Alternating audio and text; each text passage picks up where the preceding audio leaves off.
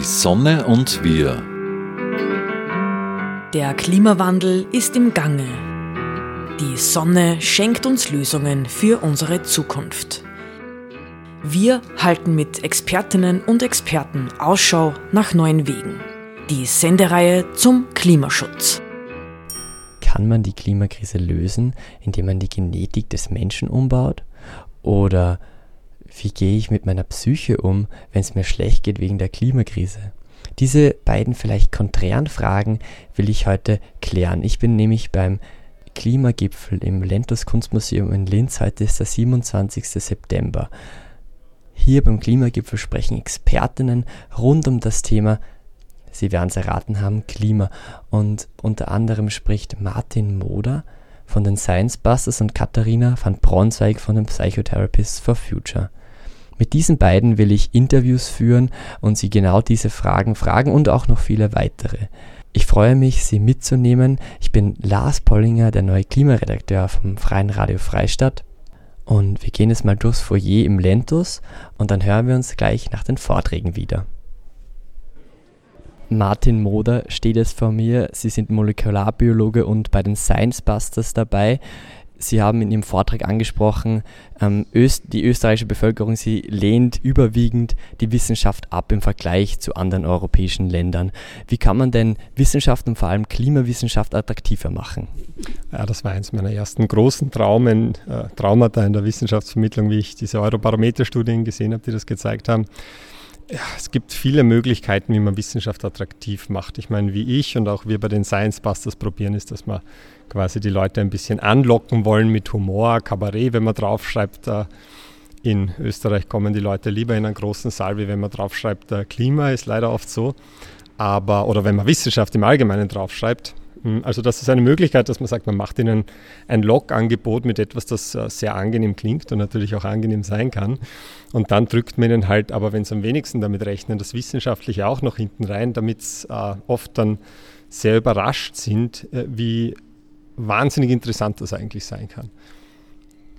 Jetzt hat man genau das, was Sie eben gerade beschreiben, beim Vortrag gemerkt. Sie haben sehr provoziert mit Aussagen, auch vielleicht für Aufreger auch gesorgt. Mitten drunter war die Stimmung dann ein bisschen, es ist, ist schon fast schon ein bisschen gekippt, weil Sie haben vorgeschlagen, Menschen genetisch zu verändern, sogar irgendwie ähm, sie in, in den Chlorophyll einzubauen, unter Anführungszeichen.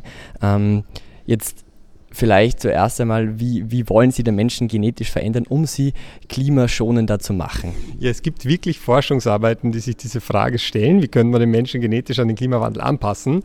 Ähm, das ist natürlich äh, sehr unterhaltsam, wenn man das alles zum ersten Mal liest oder wenn man das zum ersten Mal hört. Und das ist auch ähm, der Sinn davon, warum ich das da ähm, erwähnt habe. In Wirklichkeit ist natürlich so, dass selbst die Forschenden, die diese Arbeiten geschrieben haben, es quasi unter dem und, und unter der Fahne schreiben, dass sie sagen, ähm, offensichtlich kriegen wir das nicht auf die Reihe, weil wir uns irgendwie zu blöd anstellen, dass wir das endlich ernst nehmen würden. Schaut einmal, hier sind ein paar Szenarien, die man noch äh, ja, bedienen könnten, wenn es dann wirklich komplett daneben gegangen ist. Und das ist natürlich eine Situation, wo keiner hin will.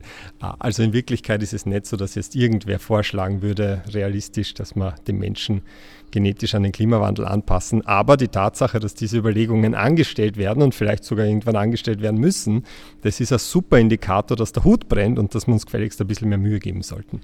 Vielleicht erzählen wir kurz, um was da gegangen ist konkret. Ähm, das Narrativ von Ihnen war, Menschen sind klimatisch besser, wenn sie klein und dick sind. Warum denn? Klein, dick äh, und blöd, weil das Hirn ist tatsächlich eins der Organe, die am meisten Energie benötigen. Und wenn wir schauen, es ist auch das, das den Mensch zu dem gemacht hat, was wir sind. Und im Vergleich zu allen anderen Spezies sind wir die am wenigsten klimafreundlich. Also vielleicht wäre das der erste Punkt, wo man ein bisschen kürzen sollte bei uns. Äh, klein natürlich, weil dann mehr Leute in ein Auto passen würden oder die Autos bräuchten weniger Sprit, mehr in ein Flugzeug, wir könnten die Häuser kleiner bauen, wir bräuchten weniger Gas äh, zum Heizen. Und dick, das ist jetzt nicht wirklich so direkt ökologisch verträglich, das ist eher so ein Zucker für uns, weil wenn ich klein und dick bin und der Wirbelsturm kommt, dann haut es mir nicht so leicht um. Umgehaut hat es mich dann, als Sie von dem Tierversuch Ratten, mit Ratten gesprochen haben. Tierversuche sind ja zum Teil auch kritisiert. Sie haben erzählt, dass Ratten übers Gehirn ähm, beeinflusst werden, über das Belohnungs Belohnungssystem, dass sie ähm, Verhalten aufzeigen, das sie sonst nicht aufzeigen würden. Jetzt sind Sie Wissenschaftler schon länger. Vermute ich mal, ich kenne mich nicht so wirklich aus mit Tierversuchen, weiß aber, dass eben ganz viele Kritiker auch gibt. Wie stehen Sie denn zu Tierversuchen? Puh, das ist ein, Themengebiet, das man jetzt wenig äh, oder, oder schwer in wenigen Sätzen zusammenfassen kann. Ich würde so versuchen, äh, niemand macht gern Tierversuche. Es ist im Prinzip auch gesetzlich so geregelt, dass wenn ich eine Erkenntnis gewinnen möchte und dafür keinen Tierversuch benötige, ähm, dass dann der Tierversuch eigentlich auch nicht genehmigt werden dürfte von der Ethikkommission. Es muss ja alles durch die Ethikkommission. Aber es gibt dennoch Fragen, die lassen sich nicht ohne den Tierversuch beantworten. Und jeder wird sich wünschen, dass das nicht so wäre, auch innerhalb der Forschung. Also niemand tötet gern Mäuse oder Ratten. Ich kenne genug Leute, die mussten es tun. Äh, die haben auch geweint, wie sie das getan haben, immer wieder mal. Aber wenn ich ein Immunsystem erforschen möchte, weil ich gerne etwas über Krebs lernen würde, dann brauche ich halt ein Immunsystem. Und ein Immunsystem braucht einen Thymus und Blutgefäße und Zirkulation. Und das ist halt momentan das nächste, was noch an einen ganzen Organismus vom Menschen rankommt, ist da häufig für viele Fragestellungen ein ganzer Organismus von einem Tier. Und man macht Schritte in die Richtung, die sukzessive loszuwerden, auch in Wien, ganz viele neue Modellsysteme. Aber wenn man denkt, Forschung, vor allem medizinische Forschung, die Gehirne und ähnliches untersucht, würde momentan ohne das Tier möglich sein, der, der ist nicht wahnsinnig gut informiert. Aber ich kann nur sagen, niemand macht es gern und jeder wünscht sich, dass wir es möglichst bald nicht mehr machen müssen. Im Vortrag haben Sie gesprochen vom Verhalten, das der Einzelne ändern muss in Bezug auf die Klimakrise. Sie, haben, Sie sind wenig auf die Politik eingegangen. Jetzt weiß man aber, dass die Politik und einzelne Menschen etwas ändern müssen, dass das sozusagen koaliert. Ähm, prozentuell gesehen, was glauben Sie, wie wichtig ist da Politik und, und, und das Verhalten, Änderung der Einzelnen?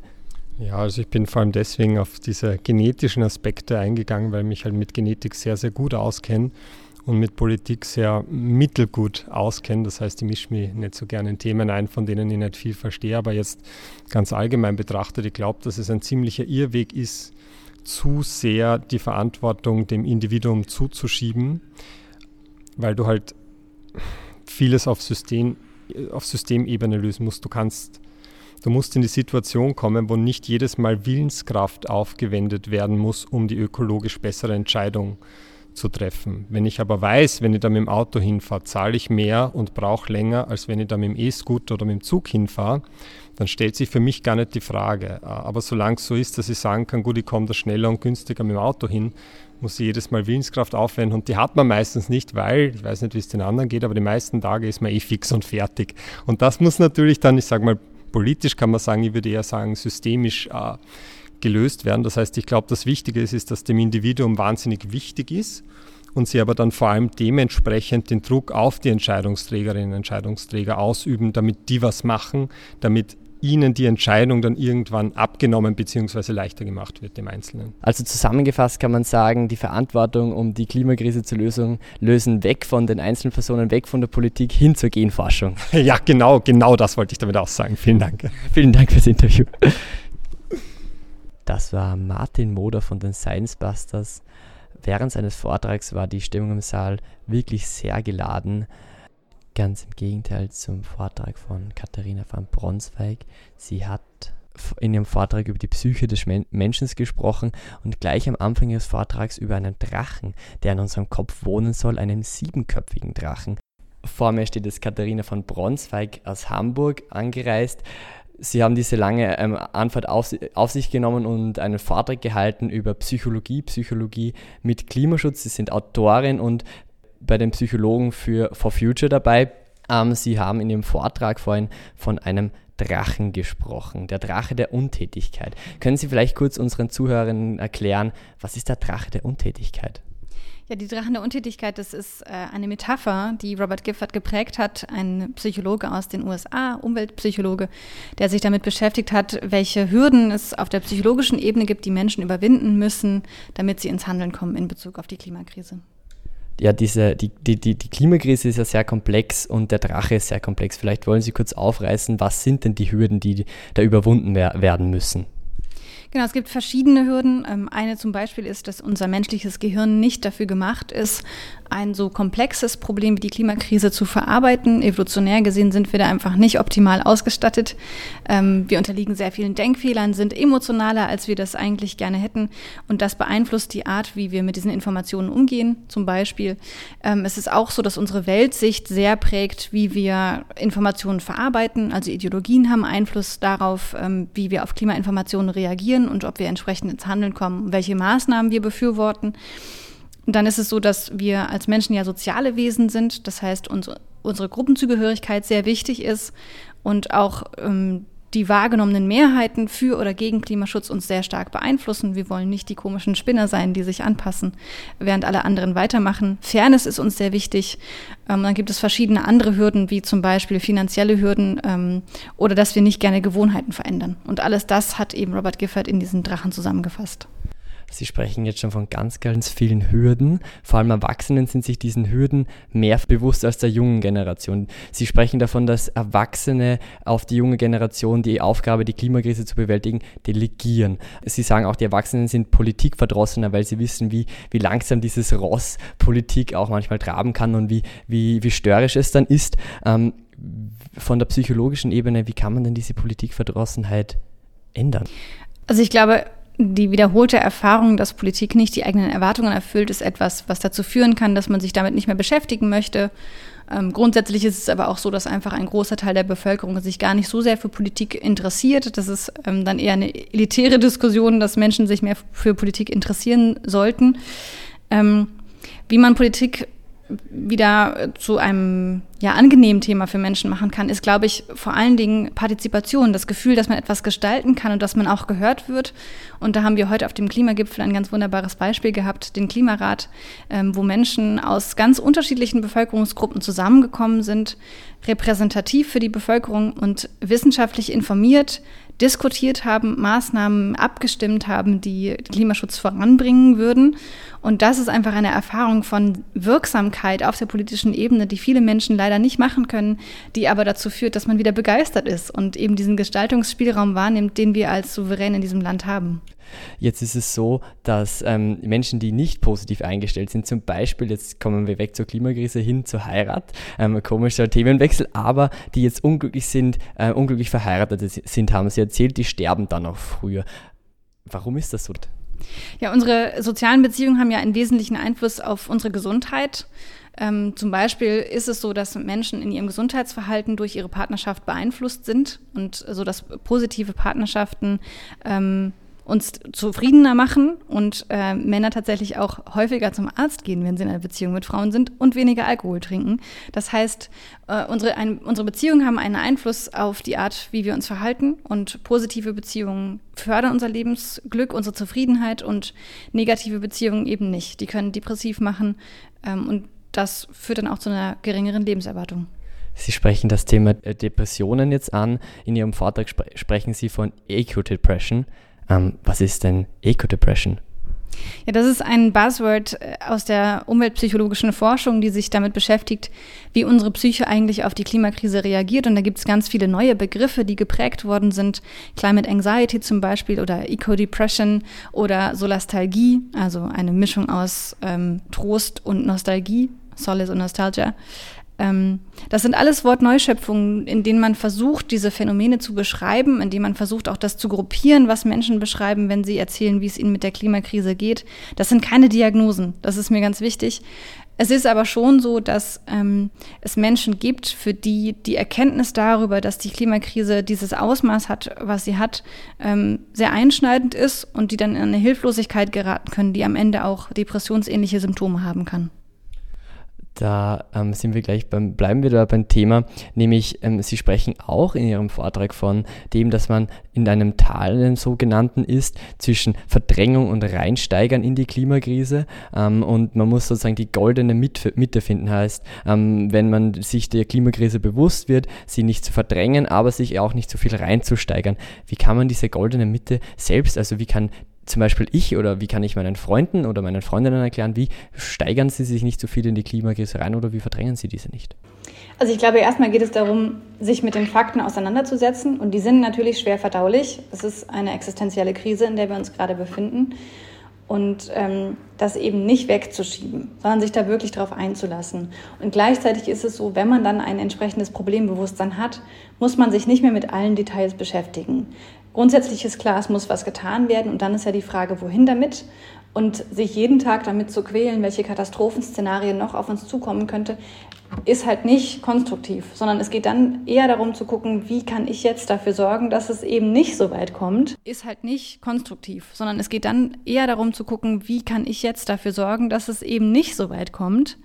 Und ähm, da geht es dann darum, Handlungsoptionen für sich zu suchen und so auch ein bisschen Stimmungsmanagement zu machen. Also einerseits auch nach positiven Nachrichten zu schauen und zu gucken, ähm, was bewegt sich schon und was kann ich dazu beitragen. Ähm, jetzt bleiben wir bei meinen Freundinnen und Freunden. Ähm, die gehen, sind auch zumindest bis vor kurzem, jetzt war am Freitag ja der Klimastreik am am 23.09. Ähm, die sind da immer gern hingegangen. Das, jetzt waren viele meiner Freunde nicht mehr dort.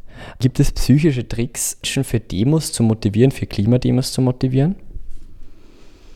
Also ich glaube, dass die Motivation dazu, auf Demos zu gehen, schon auch wesentlich davon abhängt, was man an Effektivitätserwartungen hat. Und natürlich auch von ganz alltäglichen Dingen wie, habe ich Zeit, kann ich mir frei nehmen, kriege ich Ärger dafür. Ähm, ja, und das ist dann eine Abwägungssache.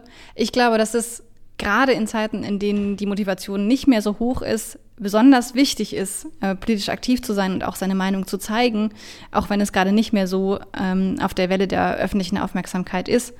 Ähm, ich glaube, da ist wichtig, sich klarzumachen, was ist eigentlich die Aufgabe von solchen Protesten und nicht zu erwarten, wenn ich jetzt dahin gehe, ändert sich morgen die Politik, ähm, sondern eben die Erwartung zu haben, das zeigt soziale Unterstützung, es kann dadurch auch soziale Normen verändern, also die Wahrnehmung davon, wie wichtig ähm, Klimaschutz genommen wird. Und das ist die Aufgabe von solchen Protesten, also Unterstützung zu zeigen und nicht mehr, aber auch nicht weniger.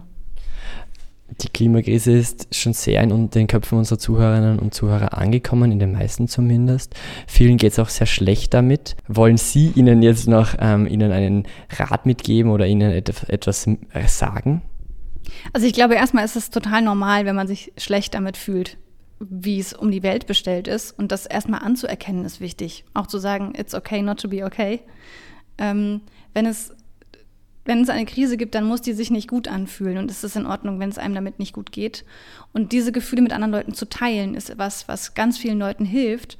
Es ändert zwar nichts an der grundlegenden Situation, wenn ich drüber spreche, aber es nimmt ein bisschen den Druck raus und hilft dabei, das Ganze auf einer emotionalen Ebene zu verdauen. Also sprecht mit euren Freundinnen über das Thema, ähm, damit ihr euch verbunden und nicht mehr so alleine fühlen müsst. Und dann schaut, was ihr tun könnt, ähm, um der, zur Lösung beizutragen. Vielen Dank für das Gespräch, Katharina von Bronsweig. Ich will Ihren Vortrag den Zuhörerinnen nicht vorenthalten. Wir hören jetzt einen Teil vom Vortrag von Katharina von Bronsweig vom Klimagipfel. Dann ist es so, ähm, dass wir als Menschen soziale Wesen sind ähm, und deswegen soziale Vergleiche total wichtig sind. Also wir wollen nicht der komische Ökospinner sein, der als Einzige was verändert hat. Ähm, und deswegen ist es auch sehr wichtig, dass wir ähm, einen Bewusstseinswandel in der Bevölkerung haben, der auch dazu führt, dass Menschen Nachhaltigkeit als soziale Norm wahrnehmen, als das, was angestrebt wird von der Mehrheit, ähm, damit wir es uns, also, ja, uns nicht so schwer tun, damit unser eigenes Verhalten zu verändern. Das heißt, es ist sehr wichtig, dass wir in der öffentlichen Kommunikation und auch in der politischen Kommunikation deutlich machen, Nachhaltigkeit ist ein wichtiges Ziel, was von einem Großteil der Bevölkerung unterstützt wird. Und das ist etwas, was wir auch in Umfragen sehen. Also das ist jetzt nichts, was wir uns ausdenken müssen, sondern es ist tatsächlich so. Aber die wenigsten Leute sprechen darüber und deswegen fühlt man sich immer in der Minderheit, obwohl es tatsächlich eine Mehrheit ist, die für Klimaschutz ähm, votiert. Ähm, auch sehr sympathisch äh, und ein, ein, Hinweis darauf, dass wir Menschen liebe, äh, liebenswerte Mängelswesen sind, ist unser begrenztes Handeln. Ähm, Tokenism zum Beispiel oder der Single Action Bias, das sind äh, zwei Begriffe aus der Psychologie, ähm, die sozusagen Alibi-Verhalten so ein bisschen ähm, bezeichnen. Das heißt, ich tue etwas, Gutes für die Umwelt. Ähm, ich habe zum Beispiel jetzt ähm, den Müll getrennt. Das ist etwas, was die Deutschen gerne sagen, wenn man sie fragt, was tun Sie für die Umwelt? Dann sagen sie, ich trenne den Müll. Dann sage ich, ja, das machen wir seit den 80ern. Es hat die Welt noch nicht gerettet. Also dieses, ich habe etwas getan, dann fühle ich mich gut und der Rest ist dann egal. Ähm, weil die Dringlichkeit weg ist dadurch, dass ich eine Sache getan habe. Und dann werde ich nicht konsequent darin weiterzumachen. Also ähm, das sind so die Drachen, die wir überwinden müssen verschiedenste andere wahrgenommene Risiken, also zum Beispiel auch finanzielle Hürden, ähm, die man klar benennen muss bei bestimmten äh, Bevölkerungsgruppen äh, mehr, bei anderen weniger. Wobei wir gerade gehört haben, die, die viel Geld haben, müssen auch mehr tun. Dementsprechend ist das vielleicht nicht so relevant. Und ähm, die unumkehrbaren Kosten, da geht es zum Beispiel darum, dass wir ungerne Dinge investiert haben und dann wieder das Verhalten verändern. Also wenn ich mir das Auto gekauft habe, dann nutze ich es auch, weil es eine große Investition war. Oder bei Gewohnheiten habe ich sehr viel Zeit und Energie darin investiert, die aufzubauen und tue mich dann als Mensch schwer damit, die wieder abzuändern, weil das wieder Aufwand bedeuten würde. Ähm, und wir sind schon auch ein bisschen faul. Ähm, wobei, nicht immer, es geht auch anders. Also diese Drachen müssen überwunden werden, wobei man ganz klar benennen muss, es geht nicht nur darum, individuelle Hürden zu überwinden. Auch das ist ein Fokus in der Psychologie, den wir in der Vergangenheit vermehrt hatten, in der Umweltpsychologie, dass wir auf das individuelle Verhalten und die individuellen Hürden geschaut haben. Ganz wichtig ist da aber auch, Kontextfaktoren zu verändern, sodass es Menschen leicht gemacht wird, ihr Verhalten zu verändern. Und auch das ist wieder Aufgabe der Gesellschaft, der Politik, der Wirtschaft, entsprechend die Struktur zu bauen, die es uns ermöglicht, klimaneutral zu leben, weil wir das ja aktuell noch nicht können. Das heißt, ähm, das sozusagen als kleines Kave zu den Drachen. Genau, jetzt zu den psychischen oder seelischen Auswirkungen der Klimakrise. In der Psychologie erklären wir uns psychische Gesundheit genauso wie die MedizinerInnen die Gesundheit mit dem biopsychosozialen Modell. Das heißt, wir sehen biologische Faktoren, die auf die Gesundheit Einfluss haben. Mit den Viren haben wir in den letzten Jahren alle Erfahrungen gemacht. Ähm, wir haben soziale Faktoren, die Gesundheit mit beeinflussen, zum Beispiel die Bildung oder die Lebensverhältnisse. Ähm, also auch die Frage von, welches Gesundheitsverhalten kann ich mir eigentlich leisten, ähm, wie viel weiß ich darüber. Oder auch die sozialen Beziehungen. Ähm, soziale Beziehungen können ein wichtiger protektiver Faktor sein. Eine, wer, wer verheiratet ist, lebt länger. wenn die Ehe nicht gut ist, nicht. Und dann gibt es verschiedenste psychische Faktoren, die die Gesundheit mit beeinflussen. Also die Art, wie wir denken, wie wir mit Gefühlen umgehen. Ähm, Gefühle mit Alkohol betäuben, kann ich gleich verraten, ist nicht so gesund. Ähm, und unsere Verhaltensweisen, die natürlich einen Einfluss auf unsere Gesundheit haben. Und die Klimakrise als Umweltfaktor hat natürlich einen Einfluss auf unsere Gesundheit. Das hier sind jetzt vor allen Dingen die somatischen Auswirkungen. Und ich finde immer, wenn man das sich mal genau anguckt, das liegt einem dann schon schwer im Magen. Also, zum Beispiel ist es so, dass extreme Hitze uns nicht gut tut. Ähm, das haben wir schon gehört. Kreislaufzusammenbrüche, ähm, ähm, vermehrte äh, Übersterblichkeit in Hitzephasen. Aber die Hitze tut tatsächlich auch dem Gehirn nicht gut. Also es tut unserem Gehirn nicht gut, wenn man das kocht. Ähm, zum Beispiel führt das dazu im psychischen Bereich, dass bestimmte gehirnorganische Erkrankungen zunehmen. Das heißt, häufiger auftreten, Schizophrenien zum Beispiel, bipolare Störungen, Demenzen. Ähm, das heißt, da ist dann auch die Frage, wie können wir Menschen davor schützen, ähm, so extremer Hitze ausgesetzt zu sein. Wir haben Extremwetterereignisse, die natürlich körperliche Verletzungen ähm, verursachen können, aber auch psychische Traumatisierung. Wir haben die Veränderung von verschiedenen anderen Gesundheitseinflüssen, wie zum Beispiel ähm, eine Zunahme der Effekte von Luftverschmutzung, zum Beispiel auf die Lunge ähm, und zunehmende Allergien, dadurch, dass zum Beispiel die Pollenflugsaison sich verlängert. Und das hat natürlich dann auch wieder einen Einfluss auf die Lebensqualität und damit auch auf die psychische Gesundheit, weil so eine Krankheitslast ja irgendwie verdaut werden muss. Und wir haben eine Verschiebung von Krankheitsvektoren. Das heißt, dass ähm, zum Beispiel Malaria oder das Westnilfieber sich in unsere Breitengrade ausbreiten, wo wir sie eigentlich sonst nur als Tropenkrankheiten kannten. Westnilfieber gibt es schon in Hamburg. Also ist jetzt äh, tatsächlich etwas, mit dem man sich auch dann auch in der medizinischen Versorgung beschäftigen muss, ähm, dass einfach andere Krankheiten auf uns zukommen, wo auch teilweise die Versorgung einfach noch nicht so gut ist. Und wir haben natürlich ähm, auch durch die Extremwetter eine schlechtere Versorgung mit Nahrungsmitteln und äh, Wasserknappheit, was dann wiederum ähm, zu Erkrankungen führen kann, zu Mangelernährung, was auch wieder die Gehirnentwicklung beeinträchtigt. Und wir haben das Thema Ressourcenkonflikte. Und das ist der Teil, wo es mich immer ganz besonders gruselt, also die Frage, wie gehen wir eigentlich als Gesellschaft damit um? Dass wir mit vermehrter Krankheitslast, dass wir mit Ressourcenkonflikten zu tun haben werden. Und Hitze zum Beispiel steigert ähm, die Aggressionsbereitschaft und Suizidalitätsraten. Ähm, das heißt, wir haben eine kürzere Zündschnur, wenn es heiß ist. Und äh, dann ist eben die Frage, was macht das mit unserer Gesellschaft? Auch das Thema Fremdenfeindlichkeit, also Reaktionen auf Krisen, auf Migrationsbewegungen, ähm, wenn die Klimakrise zunimmt. Und ich merke schon, Sie sind genauso still, wie ich mich fühle. Wenn man sich das alles anhört, das ist nicht schön. Und es gibt alle möglichen Begriffe aus der psychologischen Forschung, ähm, die versuchen, das neue Erleben, was wir, wenn wir uns damit beschäftigen, zu beschreiben. Climate Anxiety zum Beispiel oder ähm, Ecological Grief oder Solastalgie, eine Form von Trauer um eine sich verändernde, verloren gehende Heimat. Ähm, oder Eco-Depression, das sind alles neue Begriffe, das klingt jetzt alles nach Diagnosen, das sind tatsächlich keine Diagnosen. Erstmal geht es nur darum, in der Forschung ein Konstrukt zu definieren um Dinge beforschen zu können und dann zu schauen, wie kann man eigentlich gut damit umgehen. Ähm, und ich kann, würde sagen, es geht darum, dass wir als Menschen und auch als Gesellschaft das erstmal verarbeiten müssen, in welcher Situation wir hier gerade sind. Und das ist jetzt eine Anpassung der Trauerphase nach Kübler-Ross auf die Klimakrise, die Leslie Davenport gemacht hat. Ähm, sie hat eben gesagt, es gibt verschiedenste Reaktionen darauf, wenn man sich damit beschäftigt, von Verdrängung über ähm, Wut und dagegen ankämpfen und es nicht wahrhaben wollen und so ein Greenwashing, also so eine Verhandlungsphase, wo man sagt, ja, naja, ist ja gut, ähm, aber ich muss jetzt nichts machen, erstmal müssen die Chinesen was machen, also dann, oder auch dieses, diese Token Efforts mit der Mülltrennung, das ist eine Form von Aushandlungsprozess, bis hin zu ähm, Zuständen von fast schon depressivem Ausmaß, wo man einfach sich hoffnungslos fühlt und ohnmächtig und nicht mehr weiß, was man tun soll. Ähm, und im besten Fall schaffen wir es, dieses ganze Konglomerat an verschiedensten Emotionen zu überwinden, zu akzeptieren, in welcher Lage wir uns gerade befinden, diese Emotionen handlungsleitend, Fachbegriff, einzusetzen, also ins Handeln zu kommen, ähm, sozusagen den, das Feuer, was diese Emotionen uns unterm Hintern machen, dafür zu nutzen, dass wir aktiv werden ähm, und dann auf ein äh, ökologisch verträgliches Leben hinzusteuern. Das heißt, wir müssen die goldene Mitte finden zwischen der Vermeidung der Emotionen und dem Reinsteigern. Weil Reinsteigern, Panik ist nicht hilfreich. Ähm, auch emotionale Ausraster der Wut sind nicht hilfreich. Ähm, aber es ist auch nicht hilfreich, sich gar nicht damit zu beschäftigen, zu sagen, ja, naja, ich kann ja eh nichts tun. Ähm, sondern es geht darum, die goldene Mitte dazwischen zu finden und zu schauen, wo berührt es mich und was kann ich zur Lösung beitragen. Und das ist nicht angenehm, das ist mir klar.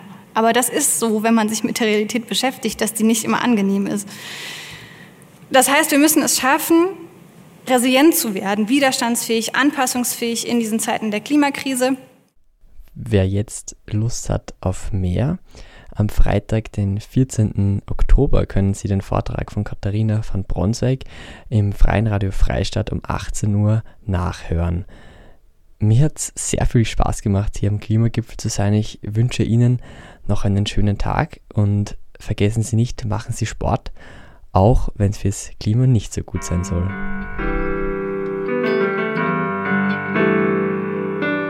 Die Sonne und wir. Die wöchentliche Sendung zum Klimaschutz wurde in Kooperation mit der Sonnenwelt entwickelt. Die Sonnenwelt in Großschönau im Waldviertel bietet auf Basis von Erd- und Menschheitsgeschichte unzählige Einblicke in die derzeitige Energieversorgung mit Öl, Gas, Kohle und Atom. Spielerisch werden die Möglichkeiten durch die Kraft der Sonne greifbar gemacht. Sie erleben zwölf übergreifende Ausstellungsthemen mit über 1100 Exponaten. Mehr dazu auf www.sonnenwelt.at.